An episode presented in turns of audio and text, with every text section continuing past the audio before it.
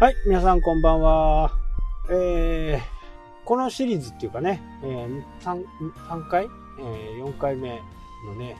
ファイヤーという部分について少しはね、ご理解いただけたかなというふうに思います。まあ僕はこの中でね、やっぱり注目すべきっていうのは、4%ルールとね、えー、毎月かかる自分の生活費をね、え年間で足した数、プラス、えそれにかける25っていうのがね、その総資産の中に金額が出てくるんで、その、例えば12だったらね、月10万円、まあ、なかなかないとは思うんですけどね、月10万円。で、それに12をかけて120万ですよね。120万の25まあ4000万ぐらいになるのかな。4000万ぐらいを利回り計算でしていくっていう。まあ、ファイヤーの方の中では、金融資産とかばかりだっ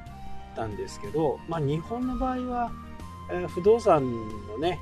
価値もそこそこあるんで、そこをどうやって計算をしていくかっていうことですね。まあそれに伴いね、不動産の場合は空室になる場合もあるということを加味しながらやらなきゃならないということですね。まあもちろんね、えー、不動産を持って、それを3年ぐらいで売却するという手はね、もちろんあって、で、一足飛びにはね、なかなか、まあ、4000万作るっていうのは、まあ、非常に難しいんですけども、まあ、不動産の場合、可能性は大きいのかなと。ま、特に都心部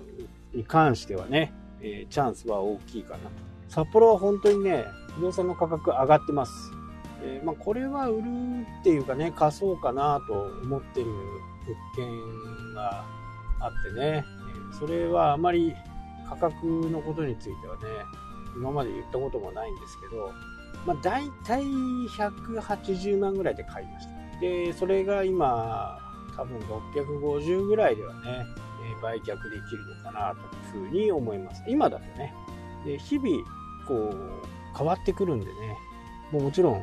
その、買う人のタイタイミングっていうのもありますしね。その辺は、こう、一概にね、こうだっていうことはなかなか言いづらいんですけど、ただ不動産の方は、そのぐらいの利回りがね、期待できる。僕もそうですけどね、こう国会中継なんかをよく見てたりするとね、新しいこう法案とかね、え可決された。で、実施されるのは来年だとしても、もう可決されたらね、それに向かってちょっと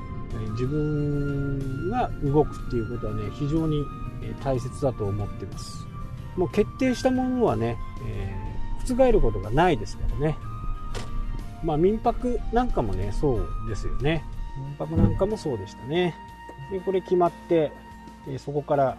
実施されていく形でね、180日っていうものがあって、今年ね、一件ね、民泊本格的にね、始めるようようかなという。まあ、ただどうなるかはね、わかんないですけど、手続きやって置くのは、まあ損はないかなと。費用もほぼかからないですしね。もう一個はね、あの、シェアリングサービスについて、今後ちょっと今ね一生懸命調べている最中で、まあ、シェアリングサービスは今後もね伸びるんじゃないかなというふうに思いますね、まあ、不動産もねシェアリングサービス、まあ、民泊なんか特にそうですよね。シェアリングですよね。使わない時に誰かが使うという形。ただ分譲マンションとかはねもう規約で民泊不可っていうところも結構いっぱいあるんでね。そこの部分はちょっと厳しいかなというふうには思いますけどね。一戸建てとか。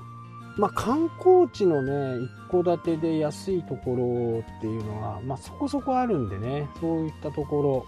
とかね、いろいろありますね。まあ僕が考えてるのはね、車を使ったシェアリングサービスをね、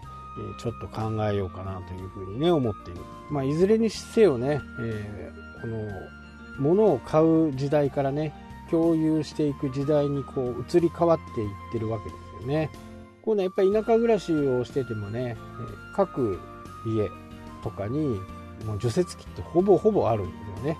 まあそういったものとかをねこれはあの全然考えてないですけどね、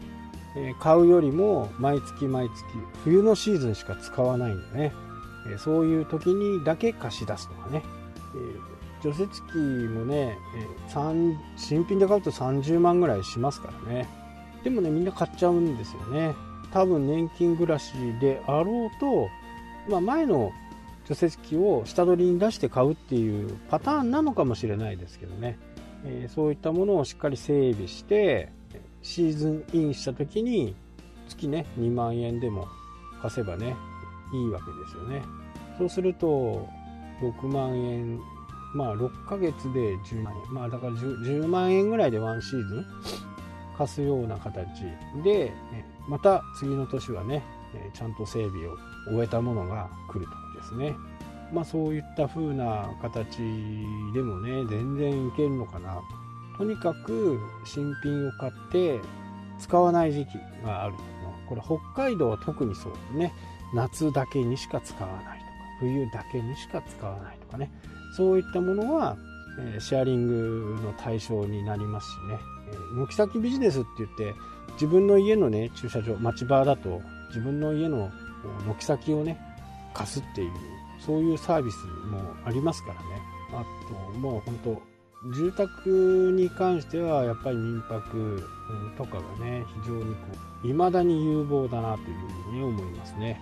まあ共有する時代がどんどんどんどん迫ってくるという形ですね。